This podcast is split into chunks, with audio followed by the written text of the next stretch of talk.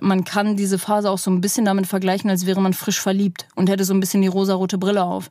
Weil bei mir war das dann auch so. Ich habe durch diese Nacht und auch durch die Erfahrungen und generell durch die Partys auch danach gelernt, so, boah, das ist wie eine Utopie einfach. So, diese Partywelt ist wie in einer Utopie. So, alle lieben sich irgendwie auf eine gewisse Art und Weise, alle akzeptieren sich so. Und das fand ich halt tatsächlich auch das, das Spannendste und das Schönste auch an dieser ganzen Rave-Geschichte, so dass du extrem viele Leute einfach auch kennengelernt hast. Weil ich muss heute jetzt rückblickend auch wirklich sagen, ich bin ein extrem offener Mensch geworden durch meine Raver-Zeiten. So extrem viel immer auf Leute zugegangen, sich viel ausgetauscht mit Leuten und das hat mir so, so, so viel gegeben in der Anfangszeit. Und das hat mich geprägt tatsächlich.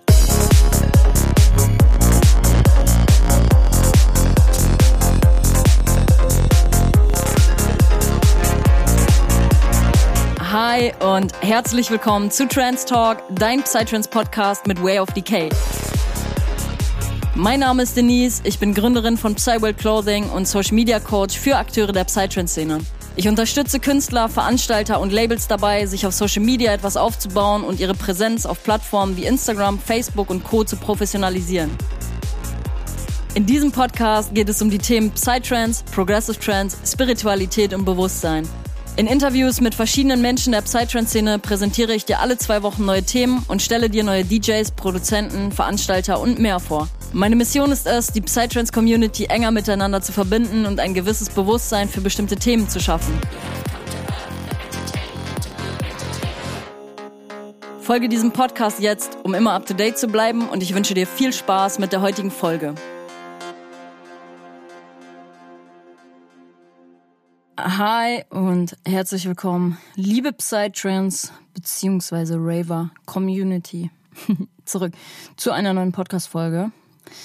Ich connecte heute mal wieder mit den Ravern tatsächlich. Da freue ich mich sehr drauf, weil wir haben ja hier eine bunte Mischung tatsächlich ähm, aus Podcast-Folgen, aus Podcast-Thematiken und dementsprechend auch unterschiedliche Zielgruppen, die angesprochen werden.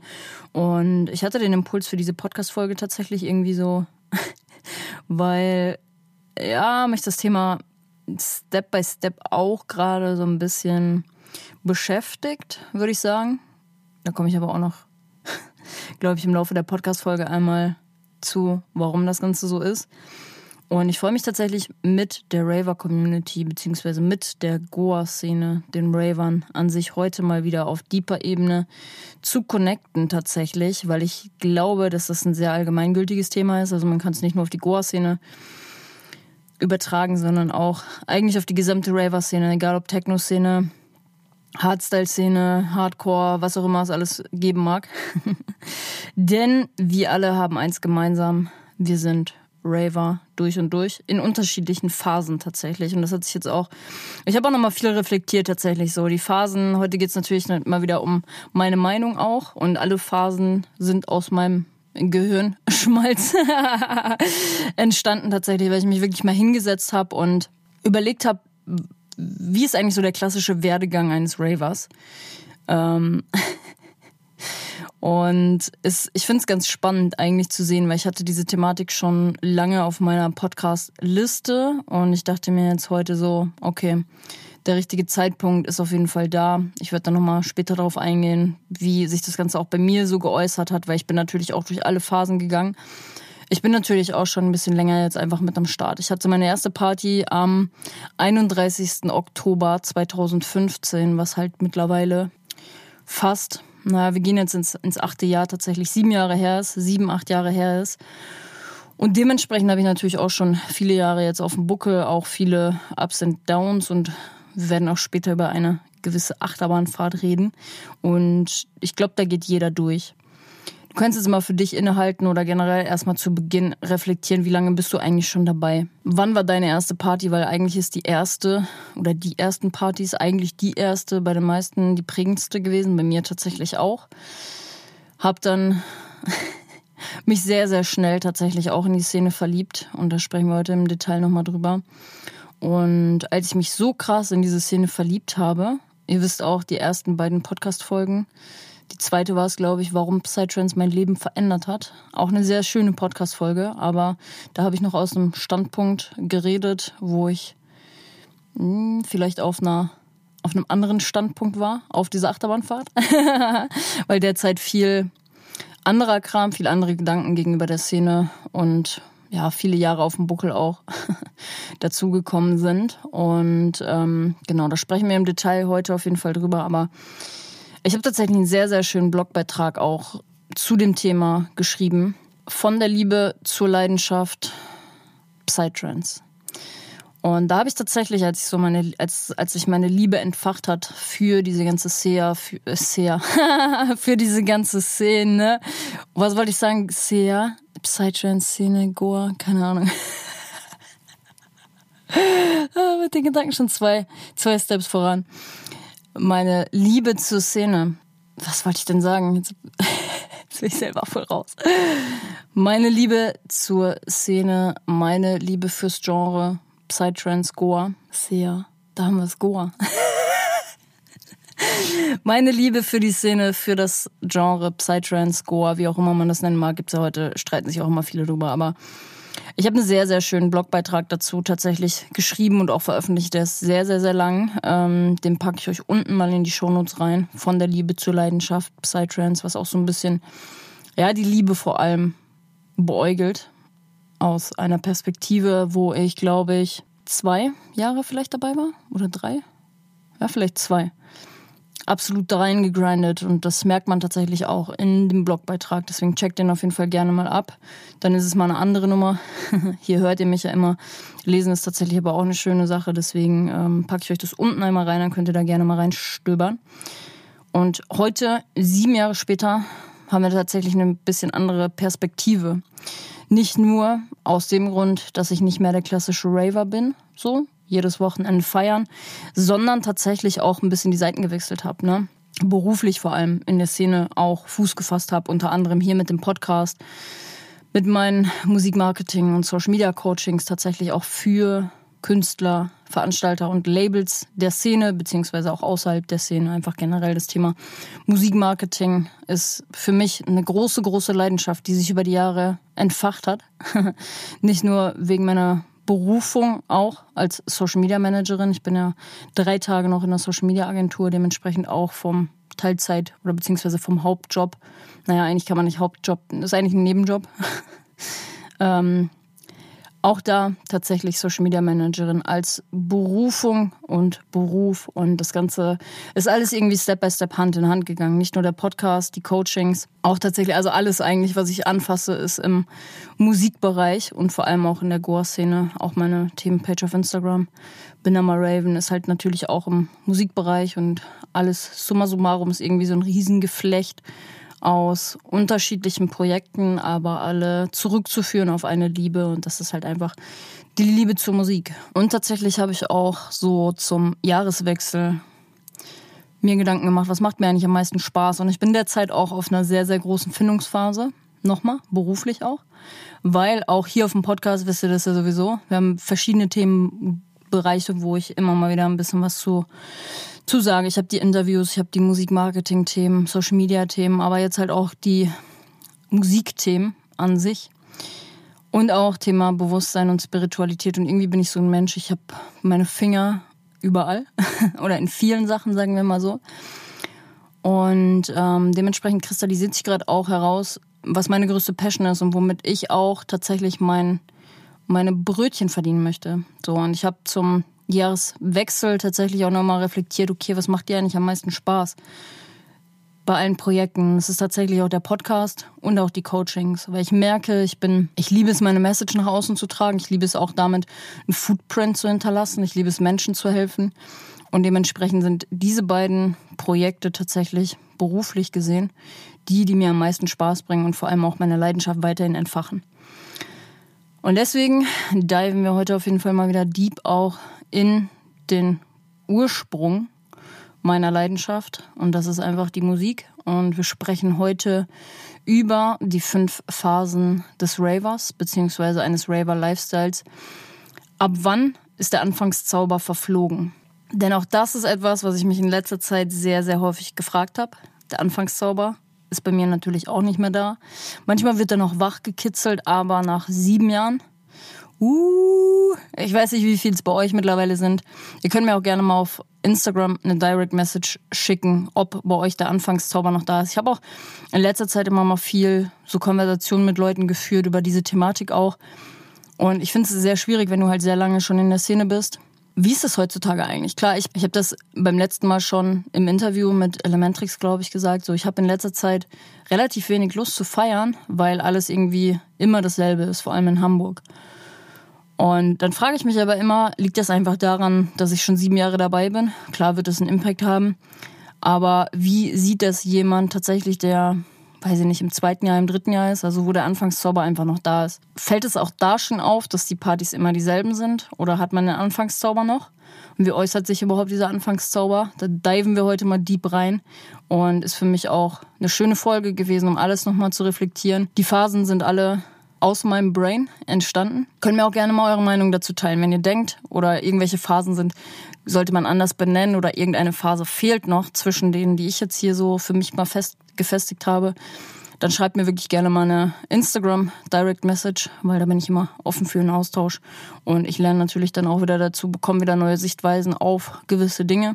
Aber wir diven jetzt erstmal hier rein in meine Meinung und genau, fühl da mal für dich rein, welche Phase, in welcher Phase steckst du vielleicht gerade. Und dann wünsche ich euch auf jeden Fall ganz, ganz, ganz viel Spaß mit der heutigen Podcast-Thematik, die fünf Phasen eines Raver-Lifestyles.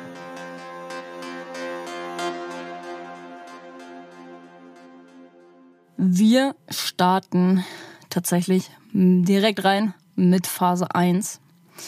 Und die habe ich für mich genannt die Frischlingsphase, beziehungsweise generell die Anfangsphase. die Frischlingsphase, ja. Ich erinnere mich noch so, so, so, als ob es gestern gewesen wäre, trotzdem auch wenn es sieben Jahre her ist. Ich weiß noch genau, wie ich damals auf dem Pausenhof stand und ich komme ja aus einer Goa-Hochburg, sage ich jetzt mal auch, äh, hier aus dem Sauerland. Wer die Grube vielleicht auch kennt, ist tatsächlich auch im Wikipedia-Artikel, wenn man Psytrance googelt, ähm, drin. Die Grube, damals viele Goa-Partys irgendwie in ja, den Anfangszeiten so entstanden. Und natürlich haben viele Leute auch schon Goa gehört hier im Sauerland. Und dementsprechend bin ich da schon mit in Kontakt gekommen. Und stand ich damals irgendwie auf dem Pausenhof und dachte mir so, Junge, ihr kommt doch alle gar nicht klar. Diese bekannte Aussage, die nehmen doch alle nur Drogen. Gehen vielleicht auch die eine, also geht da ein oder andere vielleicht auch mit einher. Und man war damals irgendwie noch nie auf so einem Rave. Man kannte halt, ne, nur dieses klassische Feiern gehen, irgendwie auf RB, Hip-Hop, wie auch immer. Zumindest war es bei mir auf jeden Fall so, weil, also eigentlich die Parallele ist auch schon da, weil ich war damals tatsächlich, habe ich nur in einem anderen Genre so ein bisschen meine Finger reingespritzt. Sag mal, gespritzt, meine Finger reingesteckt. und zwar war das damals tatsächlich das Genre Hip-Hop und R&B. Ich hatte tatsächlich damals, war ich viel auf Konzerten. Also eigentlich das, was wir dann mit Goa gemacht haben oder wo ich in der Goa-Szene, wo ich in die Goa-Szene gerutscht bin, habe ich damals auch schon in der Hip-Hop und R&B-Szene so gemacht. Also war viel auf Konzerten von Künstlern tatsächlich, auch von, von kleinen Künstlern. Ich weiß noch ganz genau, damals war ich, ich habe eine Zeit lang in Köln gelebt und wir waren in Köln tatsächlich mit 300 Leuten auf einem Kendrick Lamar Konzert so und drei Jahre später füllte einfach die komplette Lanxess Arena mit keine Ahnung wie viel Tausenden von Leuten und wir haben tatsächlich aber auch die kleinen Künstler in der Hip Hop und R&B Szene immer gefeiert und auch supportet tatsächlich dadurch, dass wir immer auf die Konzerte gefahren sind. Und dann war es natürlich in der Goa-Szene auch so, immer halt die Kleinen auf den Partys irgendwie supportet, weil ich sowieso immer mehr so Interesse auch an den Newcomern hatte und da halt auch viel drin steckte so. Aber ich weiß das noch ganz genau. Einer, der bei mir im Jahrgang tatsächlich war, ist irgendwann sitzen geblieben und war schon ein bisschen älter. Dementsprechend kam immer vorgefahren, war schon 18, hatte schon Führerschein, Karre und so. Und kam immer mit Goa vorgefahren und ich dachte mir nur so, Alter, was ist das für eine schreckliche Mucke. Ich denke, das war bei vielen so. Na, man war noch nie auf einem Rave hatte einfach gewisse Vorurteile, wie zum Beispiel, dass halt die Leute alle überhaupt nicht klarkommen und halt alle nur Drogen nehmen etc. So, das ist ja halt auch einfach immer aus der Luft gegriffen. So. Und man war halt immer nur auf so normalen Partys und der Freundeskreis war halt auch eben auf diesen Partys so und Man hatte aber, also zumindest war es bei mir dann so, man hatte aber trotzdem so ein, zwei Leute vielleicht in, im Freundeskreis selber, die halt in dieser Anfangs- bzw. Frischlingsphase gerade waren und halt dementsprechend übelst hyped waren. So, boah, ich war wieder am Wochenende hier am Feiern und war voll geil etc. Du musst unbedingt mal mitkommen, du musst unbedingt mitkommen, du musst das auch unbedingt mal erleben. Und das sind halt die Leute, die halt gerade in dieser Anfangszauberphase sind. So, und dementsprechend halt übelst den Hype-Train mitnehmen und auch das nach außen tragen. So. Und dann war man immer die ganze Zeit so skeptisch und dachte sich so, boah, nee, die Leute, die nehmen doch alle Drogen, die kommen gar nicht auf ihr Leben klar. Bis dann irgendwann doch der Zeitpunkt kam, dass man irgendwie mal mit auf so eine Party gegangen ist. So, bei mir weiß ich noch ganz genau, dieser Freund, der halt auch immer auf diesem Hype-Train war, hatte Geburtstag tatsächlich und für uns war es halt, also ich war Teil des Geburtstags und er was halt Geburtstagskind meinte so, ja, wir gehen jetzt auf eine Rave-Party. Wir gehen auf eine Goa-Party, wir gehen ins Sudonien tatsächlich in Köln. So, wer das Sudonien kennt, super, super geiler Club, kann ich euch nur empfehlen. Wir hatten extrem geile Nächte, denn da kommen wir in der zweiten Phase nämlich zu. Ich war da tatsächlich dann in Köln auch und ähm, bin so da reingerutscht in die Szene. Das war dann tatsächlich, wie alt war ich da? Ich glaube, mit 19 war das. Und dann war man da auf der ersten Party und war so immer noch ein bisschen skeptisch, so. Aber vor allem bei mir war das dann danach so, nachdem ich diese Partynacht hinter mir hatte und diese Erfahrung gemacht habe, ich war gefühlt ein anderer Mensch. So, weil ich habe eine Erfahrung gemacht, die mich jenseits meines Horizonts katapultiert hat, kann man glaube ich so sagen, weil wir halt mit diesen Vorurteilen einfach da reingehen so und dann bist du in dieser Nacht drin und in dieser Erfahrung und nimmst die tatsächlich mit in den Alltag so und auch bei mir war das so. Ich habe eine etwas andere Partyerfahrung einfach gemacht und war danach erstmal komplett hin und weg. Muss auch sagen, hatte tatsächlich nach dieser ersten Partynacht extrem eine Bewusstseinserweiterung auch so, dass sich für mich wirklich mein komplettes Ich damals auch gechanged hat. Und das war für mich eine ganz prägende Phase, weil darauf aufbauend, auf diesen Erfahrungen, die ich da gemacht habe und auch die da, die darauf ge, ähm, gefolgt haben, sind, die darauf folgten, das hat mich zu einem anderen Menschen gemacht, jetzt wenn ich halt wirklich mal rückblickend darauf schaue. Und ich finde, man kann diese Phase, diese Frischlingsphase beziehungsweise Anfangsphase, wie viele Jahre die auch immer gehen mag, das steht alles hier so Open End. Das ist halt auch bei jedem individuell. Aber ich finde, man kann diese Phase auch so ein bisschen damit vergleichen, als wäre man frisch verliebt und hätte so ein bisschen die rosarote Brille auf. Weil bei mir war das dann auch so. Ich habe durch diese Nacht und auch durch die Erfahrungen und generell durch die Partys auch danach gelernt, so, boah, das ist wie eine Utopie einfach. So, diese Partywelt ist wie in einer Utopie. So, alle lieben sich irgendwie auf eine gewisse Art und Weise, alle akzeptieren sich so. Und das fand ich halt tatsächlich auch das, das Spannendste und das Schönste auch an dieser ganzen Rave-Geschichte, so dass du extrem viele Leute einfach auch kennengelernt hast. Weil ich muss heute jetzt rückblickend auch wirklich sagen, ich bin ein extrem offener Mensch geworden durch meine Raver-Zeiten. So extrem viel immer auf Leute zugegangen, sich viel ausgetauscht mit Leuten und das hat mir so, so, so viel gegeben in der Anfangszeit. Und das hat mich geprägt tatsächlich. Und ihr müsst euch halt auch mal vorstellen, ich bin sowieso halt ein relativ offener Mensch, aber ich habe das tatsächlich in meiner Karriere auch oft mitbekommen, dass halt viele Leute, die halt so eigentlich abseits der Norm vielleicht auch keine, nicht so den Freundeskreis haben, flüchten sich oft in so Raver-Szenen, ne? Vielleicht auch flüchten sich in den Drogenkonsum, weil die dadurch halt sehr offen werden und dadurch halt irgendwie auch vielleicht eine Schicht von sich ablegen können, die ohne die Szene halt nicht abgelegt werden kann. Also weil das eigentlich zwei parallele Welten sind, wenn man jetzt so am Feiern ist und dann halt wieder in ins Alltagsleben flüchtet, sage ich jetzt mal, oder angekommen ist. So und da muss man tatsächlich, also das, ich denke, das wird auch für viele, das wird nicht nur mir viel gegeben haben, sondern auch vielen weiteren Leuten, dass man einfach merkt, man wird angenommen als die Person, die man ist, weil ihr wisst selber, das teile ich hier auch immer offen, habe auch in der letzten Podcast-Folge tatsächlich offen darüber geredet. Ähm, ich entspreche ja nicht der Norm. Vom, vom Aussehen bin, entspreche ich einfach absolut nicht der Norm. Und da kann man, liegt es natürlich nahe, dass ich in, im Laufe meines Lebens oft auch auf Konflikte getroffen bin. Sei es jetzt wegen meiner Sexualität, wegen meines Aussehens, was auch immer. Und das war tatsächlich eine Sache, die ich sehr, sehr, sehr wertschätzen gelernt habe. Dass ich einfach für den Menschen, der ich bin, weil wir sind alle, wenn wir jung sind, in einer extremen Findungsphase, auch was was alles angeht, nicht nur was die Sexualität angeht, klar, das stand bei mir schon fest, aber was alles angeht. Wir sind einfach in einer krassen Findungsphase und wir wünschen uns alle halt einfach nur für den Menschen, der wir sind, akzeptiert zu werden. Und das ist halt eine Sache auf Raves, egal ob Goa, Techno, was auch immer, die stattfindet. So, jeder wird dafür, also per se, klar gibt's auch wieder Ausnahmen, aber jeder wird für das akzeptiert oder wenn man zum Beispiel auch anders ist, eher gefeiert als abgestempelt und gejudged oder wie auch immer, wie das halt eigentlich im Alltagsleben oft so ist. Und das war tatsächlich eine Sache, die ich sehr, sehr, sehr lieben gelernt habe und weswegen ich mich auch so in die Szene tatsächlich, glaube ich, auch verliebt habe in der Anfangszeit. Und die zweite Phase, die, ja, das verschwimmt so ein bisschen. Ich glaube, das kann bei vielen relativ schnell dann auch darauf folgen. Die zweite Phase ist die Phase des exzessiven Feierns und des Integrierens von Werten und szenetypischen Merkmalen in den Alltag.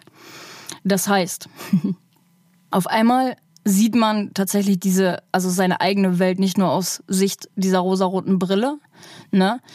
Weil bei mir war das tatsächlich auch so. Ich habe dann irgendwann gelernt, okay, die Szene steht halt für mich mega für Frieden, Liebe, Harmonie. Ich sage immer wieder, Peace, Love, Unity and Respect. Man wird respektiert, man wird akzeptiert auch von den Leuten, die in der Szene sind. Und das habe ich tatsächlich sehr lieben gelernt. Und deswegen habe ich mich vielleicht auch, naja, ich würde nicht sagen in die Szene geflüchtet, aber deswegen habe ich auch so einen so Drang gespürt, davon ein Teil zu sein.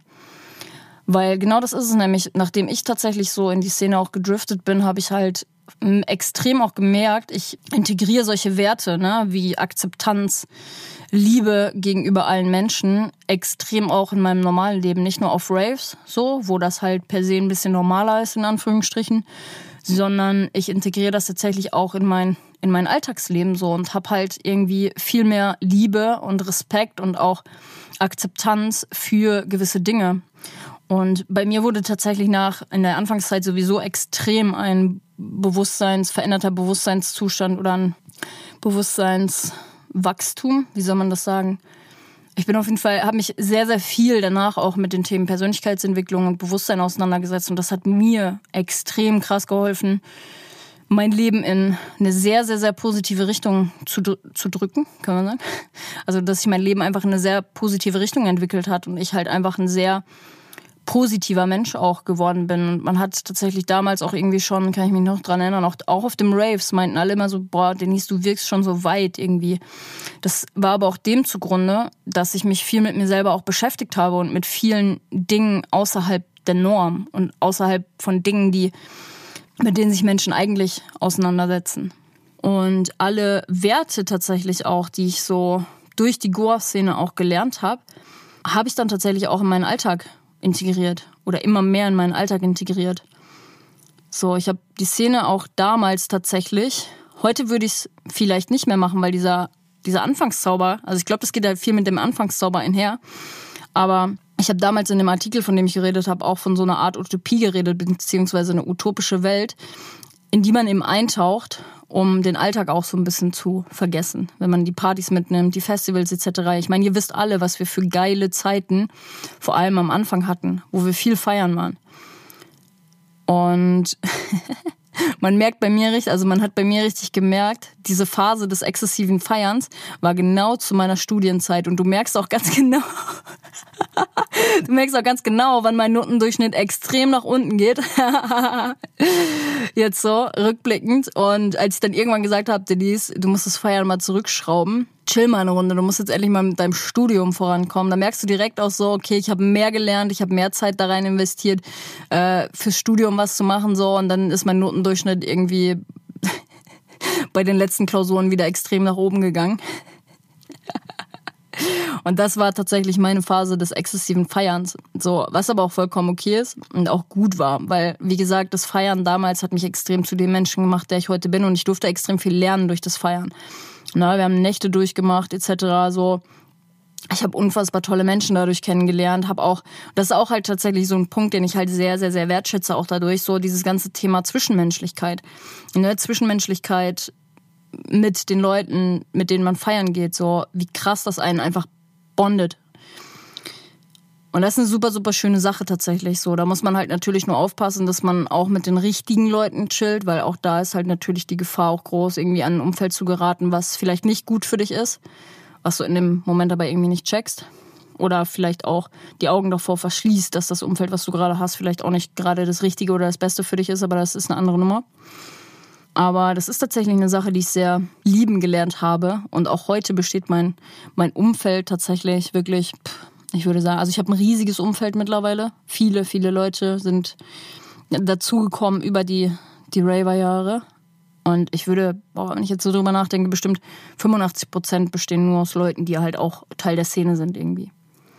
Bestimmt 85, wenn nicht sogar 90 Prozent. Aber das ist ja auch gut so, weil mit den Leuten bist du halt auch auf einer Wellenlänge so. Und man bewegt sich ja auch in bestimmten Kreisen. Das ist ja auch nicht nur meine, meine Leidenschaft geworden über die Jahre, sondern halt auch meine Berufung, mein Beruf. Ne? Dementsprechend habe ich natürlich auch mit vielen Leuten Kontakt, die halt selber in der Szene stecken. Und ähm, ja, in dieser Phase des exzessiven Feierns kannst du ja mal in dich reinspüren, ob du da gerade noch drin steckst. Jedes Wochenende halt irgendwie feiern. War bei mir auch so, war geil, war super, super geil. Weil da war der Reiz halt auch noch da. So richtig da. So, ich habe neue Künstler entdeckt, ich habe ähm, mich da voll reingefuchst, was die Musik angeht, so. Und dann entdeckst du neue Künstler und dann willst du die natürlich halt auch mal live sehen. Und das war halt für uns dann auch ein Grund, dass wir halt viel rumgekommen sind auch. Und das ist ja auch das Schöne an der Szene, dass man einfach viel rumkommt.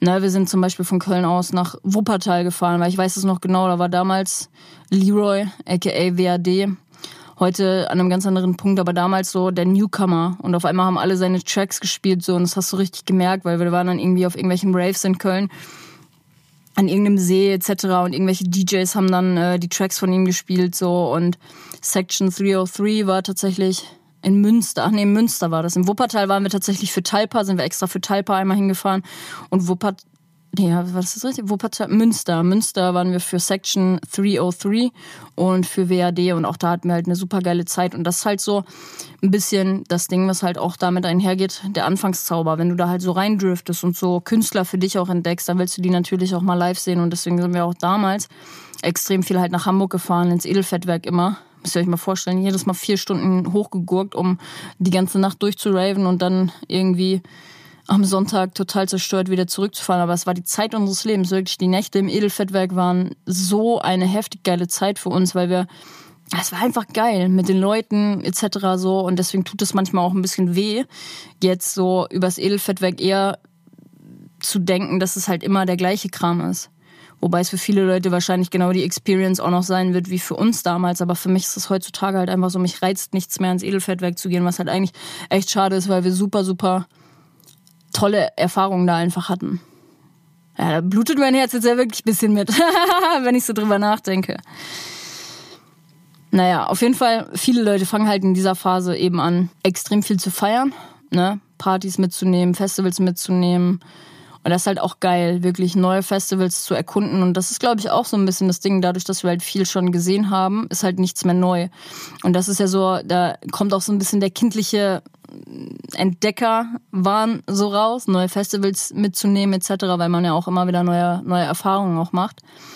Und das ist einfach nice. So. Ja, wenn ich ans Edelfettwerk denke, so Naturalize immer auf dem Line-Up, so extra für Naturalize immer hochgefahren, weil ich einfach Fangirl Number One war. Und in der letzten Folge tatsächlich, die besten Progressive Trance Artists hatte, hat es bei mir nicht mal mehr auf Platz 1 oder 2 geschafft, was eigentlich sehr schade ist, aber naja, es ist einfach Teil der Entwicklung und auch, ja, aber es ist crazy, wenn man mal so drüber nachdenkt. Und in der Phase, genau dieses Integrieren von Werten und szenetypischen Merkmalen, da fängt es natürlich bei vielen auch an, kann ich mich auch nicht rausnehmen dass tatsächlich so, so Merkmale, also fangen zum Beispiel die, die, die Girlies so an, sich irgendwelche Mandala-Tattoos stechen zu lassen, weil sie sich hardcore mit der Szene identifizieren oder viele Leute haben halt klassisches Om-Zeichen so, die in der Szene halt sind, weil sich das, weil sie sich der Szene einfach zugehörig fühlen und das nach außen tragen wollen. Und auch ich war tatsächlich ganz klassisch natürlich auch die Goa-Hosen, ne? Also die Goa-Hosen etc. Also generell auch die Kleidung, die halt darauf Rückschlüsse ziehen lässt, dass man halt Teil einer Szene ist oder zum Beispiel halt den ganzen Arm voller Partybänder tragen. Ne? Das gehört natürlich auch dazu. Und bei mir war es auch so oft, wo ich auf den Festivals und auf den Partys war, ich hatte nie so diese klassischen Goa-Hosen, aber ich hatte halt auch diese typischen Haremshosen in schwarz. Also eher für meinen Stil so perfekt gekleidet. Ähm, aber nicht so dieses, dieses Bunte und so, das war ja nie meins. Aber tatsächlich hatte ich halt auch oft dann auf den Partys und auf den Festivals so diese Haremshosen an, die ich halt heute nicht mehr trage, weil ich mich mit dem Ganzen halt nicht mehr so krass identifizieren kann und das halt auch so krass nach außen tragen muss. Und da fängt das tatsächlich auch an, ne? dass man so in der zweiten Phase dann einfach so diese Merkmale und das, wofür man eine Szene lieben lernt, auch nach außen trägt. Ne? So Szene-spezifische Merkmale. Wie viele Girls können sich jetzt auch mal ertappt fühlen? Vielleicht auch Typen, nobody knows, haben so ein Mandala-Tattoo oder irgendwie so, was so in die buddhistische Richtung geht, klassisches Om etc. Ne? Vielleicht trete ich jetzt da jemandem direkt mit auf den Fuß. Aber es ist ja auch vollkommen okay, weil wir leben und lieben die Szene ja auch und deswegen tragen wir das halt mit solchen Sachen dann auch nach außen. Und hier geht's halt einfach ganz klassisch darum, sich mit etwas zu identifizieren. Sei es mit den Werten, die man halt mit der Goa-Szene vertritt oder mit einer, generell mit einer Szene. Religiöse Lehren und Lebensweisen, ne, wie in der Goa-Szene klassisch der Buddhismus zum Beispiel auch. Oder dass man halt erstmal anfängt, ne, das wird einem eröffnet und dann fängt man halt an, mit, sich mit solchen Themen auch auseinanderzusetzen.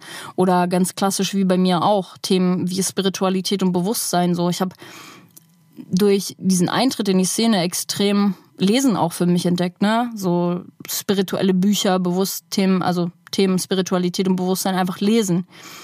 Und alleine das hat mir auch so viel geteacht und was ich für mich selber halt auch umsetzen konnte.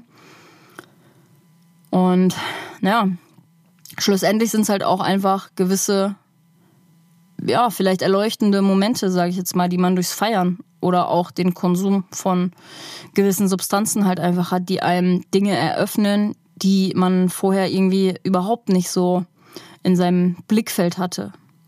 Ne? Und dann fängt man natürlich auch an, wenn es solche, solche Sachen sind wie Thema Bewusstsein, Spiritualität, wenn da innerlich ein Wandel entsteht, dann willst du diesen Wandel natürlich auch nach außen tragen und die meisten machen das auch und ich mache das natürlich auch mit meiner mit meiner Arbeit hier auf dem Podcast beziehungsweise auch im, im zwischenmenschlichen schon schon jahrelang, dass ich halt diese Themen auch gerne nach außen trage einfach.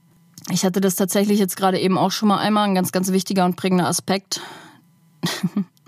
man baut sich ja natürlich auch einen ganz neuen Freundeskreis auf, ne, weil man sich durch das Feiern einfach connected und oft ist es dann halt auch so, dass man ausschließlich, fast ausschließlich nur noch Freunde aus der Szene hat.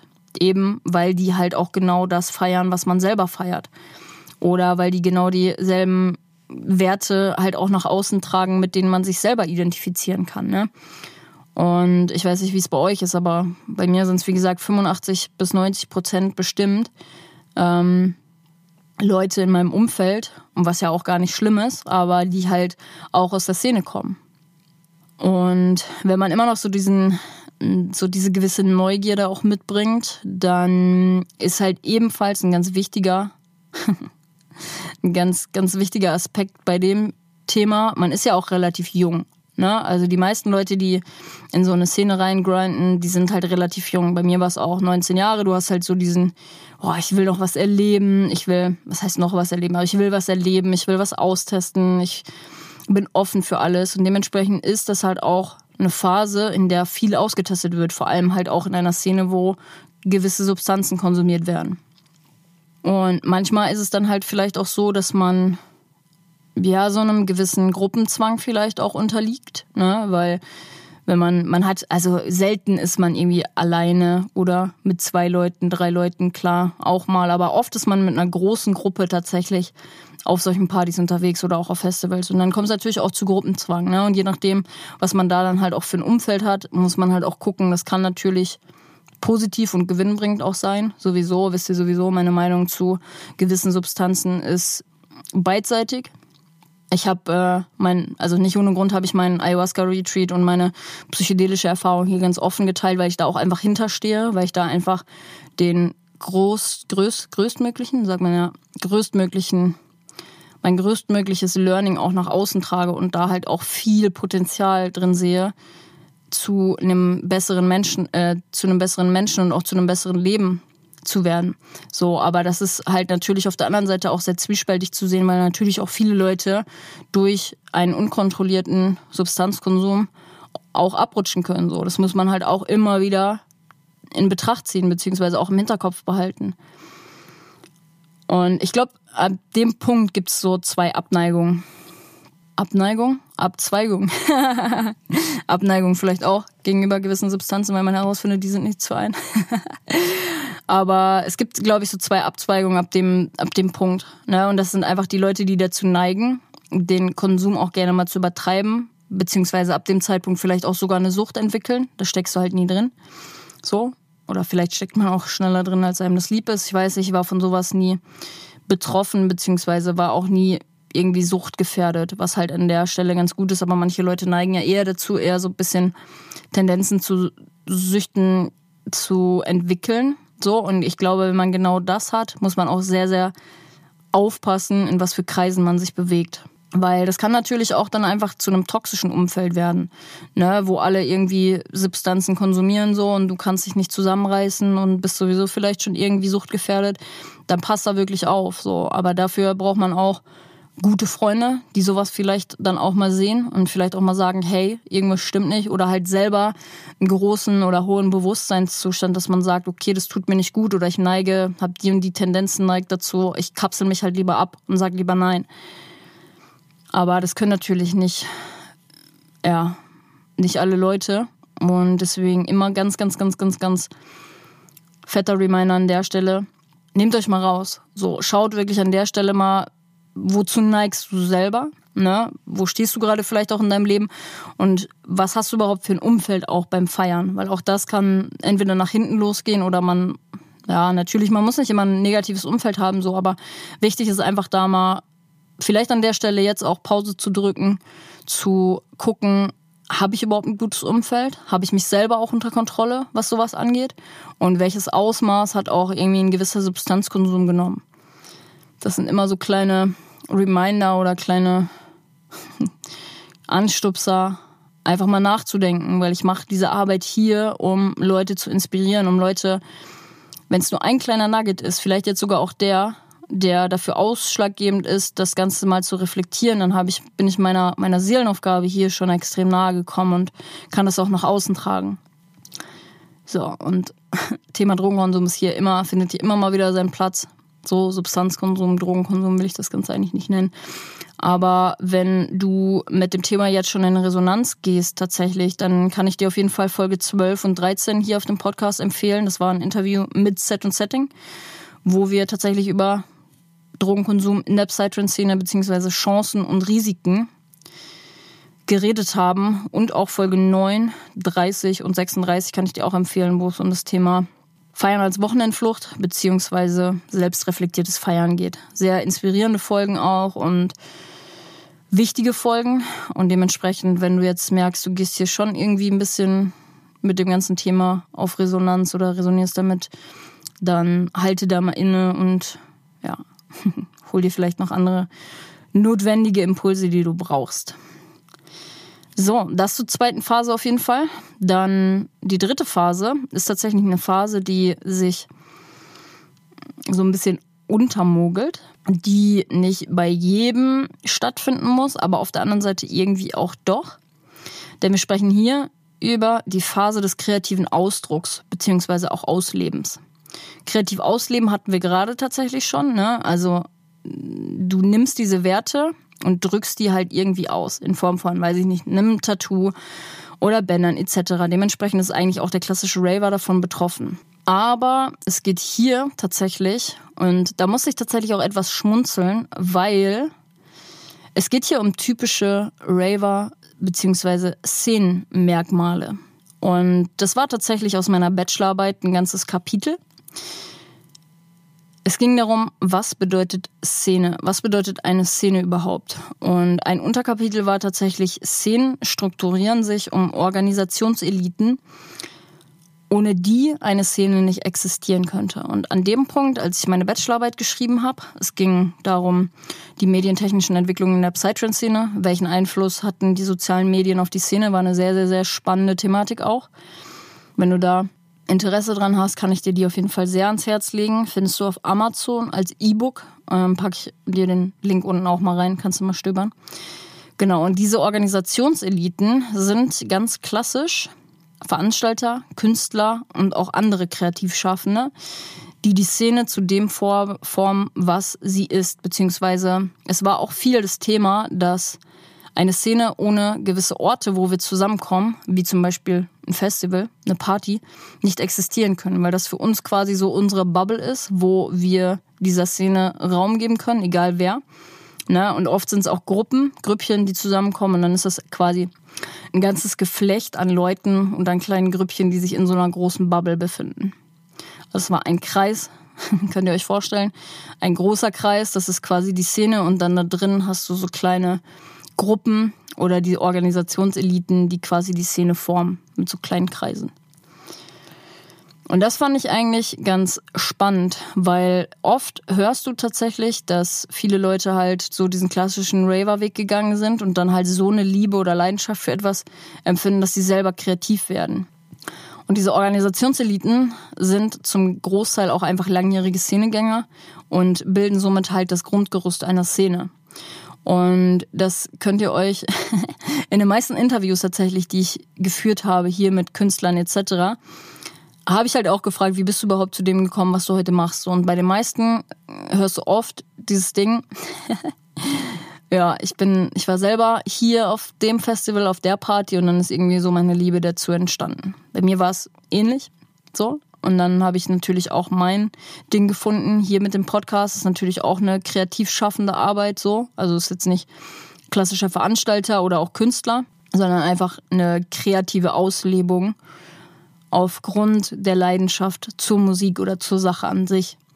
Beziehungsweise auf der anderen Seite halt auch das DJing kommt bei mir natürlich jetzt auch dazu. Ähm Genau. Und diese Organisationseliten sind ganz, ganz, ganz ausschlaggebend, dass wir einen Raum kreieren können, alle Mann, dass wir uns ausleben können. Und in diese Phase gerät tatsächlich nicht jeder auf dieselbe Art und Weise, aber irgendwie halt auch doch, weil irgendwie lebt sich jeder kreativ aus. Ne, irgendwie hat jeder so sein Päckchen, sei es jetzt irgendwie, irgendwie Partybänder, die man nach außen trägt, Sichtweisen oder Werte, die man gelernt hat durch die Szene, die man nach außen trägt, oder sei es halt durch Musik. Ne, die eigene Lebensweise oder auch das Integrieren von Werten im Alltag. Und wie gesagt, dieser Podcast ist zum Beispiel auch ein kreativer Ausdruck oder ne, Veranstalter zum Beispiel auch das Veranstalten von eigenen Partys oder Festivals, weil bei Künstlern ist es tatsächlich oft so, also in den Interviews ist es oft so, dass die eine DJ-Karriere hinlegen und dann sagen, boah, das reicht mir nicht mehr. So, und irgendwann hat mir die Musik nicht mehr gefallen und deswegen werden die dann auch noch Producer an der Stelle. Das ist ganz, ganz, ganz oft so. Und das ist tatsächlich eine Phase, die dann darauf folgt, ne? nachdem man viel feiern war. Und natürlich, das ist alles nicht in Stein gemeißelt, so, das ist jetzt meine Meinung zu dem ganzen Thema. Ich habe probiert, das einfach mal in so ein kleines Grundgerüst zu bauen. Und die vierte Phase, in der ich tatsächlich auch schon, wann war es, letztes Jahr irgendwann steckte, ist die Phase des kritischen Hinterfragens. Weil irgendwann kommt so der Punkt, wo der Anfangszauber langsam verfliegt. Und das kann sich tatsächlich in solchen Sachen äußern, dass man anfängt, vieles, ähm, was so der typische Raver-Lifestyle, Raver-Alltag äh, ist, zu hinterfragen.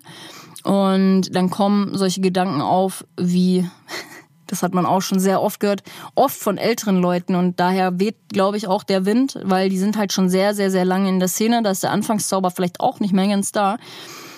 Und dann heißt es, die Szene hat sich so verändert und es ist nicht mehr das, was es früher mal war. Kennt jeder.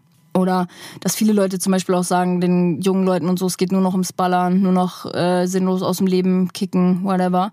Oder halt eben sowas halt auch, ne? Die Partys und Musik sind immer nur dasselbe. Könnte von mir jetzt sein. weil ich halt auch schon länger mit dabei bin. Und das ist halt, das kommt halt oft dann auf, wenn man halt schon jahrelang einfach dabei ist und so dieser Anfangszauber einfach lang, langsam schwindet oder schon weg ist. und diese Phase kommt halt eben erst auch meistens in den, weiß ich nicht, vielleicht ab Mitte 20. Wenn wir das jetzt mal irgendwie greifbar machen wollen oder vielleicht auch erst später, vielleicht mit 30, ich weiß es nicht. Kommt drauf an, wann man in die Szene, glaube ich, reingekommen ist. Nach ein paar Jahren auf jeden Fall, glaube ich, ist irgendwann mal der Punkt, wo man halt irgendwie auch so sich fragt, macht das überhaupt noch Sinn? Weil man muss sich ja natürlich auch, man muss ja immer im Hinterkopf behalten, so dass sich vieles auch ändert im Laufe des Lebens.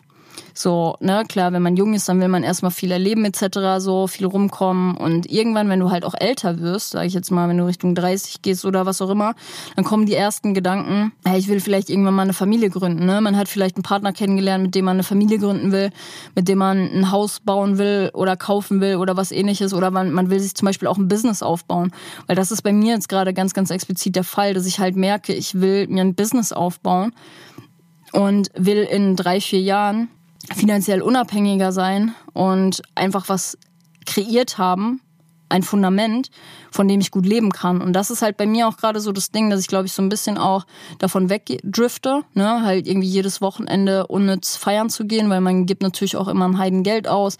So, man schläft bis in die Puppen, wenn man erst irgendwie 6, 7 Uhr zu Hause ist oder ne, manche oder viele Leute landen erstmal auf der After Hour bis 18, 19 Uhr. Wie dem auch sei. Das ist immer die, die Prioritäten verschieben sich einfach mit der Zeit. Und vielleicht kann man sich halt diesen ganzen Raver-Lifestyle und jedes Wochenende feiern auch einfach wegen des Jobs nicht mehr leisten. Und ich glaube, ab dem Punkt hier geht jeder anders damit um. Ne? Manche sagen zum Beispiel, das alles ist nichts mehr für mich. Andere sind immer noch Teil der Szene. Manche leben vielleicht aber auch noch genauso weiter wie in der Anfangsphase und geben irgendwie geben so einen Fick darauf, weil ja, weiß ich nicht, sie immer noch leben wie in jungen Jahren und sich nichts geändert hat, so, das ist ja auch vollkommen okay. Man muss halt immer mal reinfühlen und gucken, was will ich eigentlich im Leben? Und dann kommen wir tatsächlich zur letzten Phase. Und das ist die Phase des Verharrens beziehungsweise der Achterbahnfahrt. so, ich sag mal so, einem ist bewusst, wenn man, glaube ich, in dieser Phase ist, dass es nicht mehr so ist wie am Anfang, aber man findet vielleicht den Absprung nicht ne? weil man nicht weiß, ob man immer noch Teil der Szene ist oder nicht. Beziehungsweise, ich glaube, jeder, weiß ich nicht, hat sich schon mal gefragt, wann ist denn irgendwann Schluss mit diesem Fire-Lifestyle? Weil du siehst irgendwie auf vielen Festivals oder manchen Partys immer noch Leute mit 60, 70 da rumspringen, die Zeit ihres Lebens haben, habens, die haben die Zeit ihres Lebens und ähm, will man das halt noch in dem Alter? Ne? Und da kommt wieder halt dieses Ding, du musst halt für dich wissen, was du willst und dieses innere Kind vielleicht auch aufleben zu lassen mit 60, 70. Nobody knows. Ich bin noch nicht in dem Alter, ich kann es nicht sagen, ob ich dann immer noch feiern will oder nicht. Und ich glaube aber auch, wenn man in dieser Phase erstmal ist, dann oder das gecheckt hat, dann stiftet das erstmal ein bisschen Verwirrung und auch Unruhe, weil das ist dann irgendwie so ein bisschen wie eine Langzeitbeziehung, die vielleicht die vielleicht nicht mehr ganz so prickelnd ist, aber von der man auch nicht wegkommt und man auf Krampf vielleicht irgendwie immer probiert, den Zauber da wieder zu entfachen in der Beziehung. Das fand ich eigentlich ein ganz schönes Beispiel. So am Anfang bist du wirklich so frisch verliebt und hast die rosarote Brille auf und dann äh, entdeckt und ja, man hat ja, also man entdeckt ja auch viel, ne, wenn man neu verliebt ist, so, das ist alles total frisch und ähm, irgendwann kommt so dieser, dieser Alltag rein, ne, der Alltag, beziehungsweise auch vielleicht so diese Stagnation, Stagnation irgendwie der Beziehung, wo du dir halt denkst, okay, pff, irgendwie langweilt mich das nur noch. So kann man ja damit auch gut, ganz, ganz gut vergleichen, glaube ich. Und am Ende hat sich, glaube ich, einfach schon mal jeder, jeder gefragt, wann überhaupt die Phase des Feierns endlich mal zu Ende ist. Also gibt es überhaupt diesen Tag X so, ne? Oder sagt man irgendwann so, pff, ich habe da eigentlich überhaupt gar keinen Bock mehr drauf und geht halt überhaupt nicht mehr hin so, weil wir werden alle älter, Lebensstile oder auch Meinungen ändern sich und vielleicht bin auch ich diejenige, die irgendwann halt sagt, boah, es ist alles nicht mehr wie es war. ist ja immer einfach zu sagen, so, es ist alles nicht mehr wie es war, weil es ist halt normal, dass sich Dinge verändern. Es ist normal, dass wir alle älter werden. Es ist normal, dass sich Stile ändern. Es ist normal, dass, pff, weiß ich nicht, andere jüngere, jüngere Leute angesprochen werden, die aber nicht so sind wie wir damals. Ne? Jetzt fühle ich mich wieder so eine alte Oma schon. Bin ich gar nicht. Aber ihr wisst, was ich meine. Und das ist auch alles vollkommen okay. Am Ende kommt es immer darauf an, was wir wollen im Leben und was nicht. Und für alle, die vielleicht auch am Ende angelangt sind von einer Ära des Feierns, that's okay, Freunde. Das ist vollkommen okay. Es ist vollkommen okay, dass sich eine Tür schließt von etwas was einem vielleicht eine ganze Zeit lang gedient hat oder einem auch zu den Menschen gemacht hat, der man heute ist und ne, einfach viel Positives auch gegeben hat. So, jetzt vielleicht aber auch nicht mehr. Weil am Ende hat einem diese Szene viel gegeben, sehr, sehr viel gegeben. Mir zum Beispiel meinen eigenen Seelenfrieden. Die Szene hat mir meinen Weg eröffnet für mehr ich würde mal sagen, Selbst- und Fremdakzeptanz, zu mehr Bewusstsein. Und hat mir eben auch meine Tür geöffnet für meinen spirituellen Lebensweg. Und letztendlich auch zu meinem Beruf und auch zu meiner Berufung mit diesem Podcast, meinen Musikmarketing-Coachings und auch dem DJ sein, weil alles das ist der Ursprung, die Musik. Und an der Stelle gibt es tatsächlich für mich eine ganz, ganz besondere Verkündung für die Leute, die halt wirklich auch Teil dieser Podcast-Community sind und meine Arbeit vielleicht auch einfach sehr wertschätzen und feiern, weil sonst wärst du nicht bis hierhin gekommen. Es gibt für mich tatsächlich hier heute eine ganz, ganz besondere Verkündung. Und ihr dürft sie als aller, allererstes hören, denn ihr wisst, wenn ihr mir auf Social Media folgt, wisst ihr, es stehen auf jeden Fall ein paar coole Partys an. Wir haben jetzt am 1. März wird tatsächlich der Podcast kommen. Wir sehen uns zweimal in Hamburg und einmal in Münster tatsächlich. Am 11.3. sehen wir uns auf der Stampfnacht Pre-Party im Kartonium in Hamburg. Ich packe euch unten die Ticketlinks auf jeden Fall mal rein, dann sehen wir uns da auf den Partys. Dann am 24.3. bin ich tatsächlich in Münster das allererste Mal, tatsächlich in NRW am Start. Da freue ich mich auch schon sehr drauf. Ich glaube, das wird eine sehr, sehr, sehr geile Party. Auf der Ecstatic Rituals in Münster im Triptychon, auch sehr geil. Und dann zum Easter Rave sehen wir uns auf im Stellwerk in Hamburg auf der Goa Hard Go Home Event-Veranstaltung. Und da freue ich mich sehr drauf. Aber Freunde, das ist alles schon bekannt. Und wir werden uns tatsächlich in diesem Jahr das allererste Mal auf einem Festival sehen. Und das ist das Love and Trance Festival, denn ich habe dort den Slot am schönen Sonntag bekommen von 10 bis 12 Uhr. Wenn sich daran nicht noch was ändert, dann sehen wir uns auf jeden Fall bei meinem ersten Festivalauftritt. Und das ist für mich eine krass, also sehr, wirklich, da du so, Digga, sheesh. Das ist schon geil und ich freue mich sehr, sehr, sehr doll drauf. Und ähm, ja, das ist tatsächlich eine Verkündung, die auf Social Media noch kein keinen Platz gefunden hat, weil ich bin derzeit auch gerade im Urlaub, aber für euch nehme ich mir trotzdem die Zeit. Äh, bin im Sauerland gerade und genieße tatsächlich einfach mal ein bisschen hier die Ruhe, auch basierend auf der letzten Podcast-Folge. Und aber jetzt wisst ihr auf jeden Fall Bescheid. Dementsprechend bald wird auch auf Social Media die Verkündung kommen. Und ich persönlich befinde mich auch auf einer kleinen Achterbahnfahrt gerade, weil ich auf der einen Seite gerade keine Lust mehr habe, als Raver feiern zu gehen.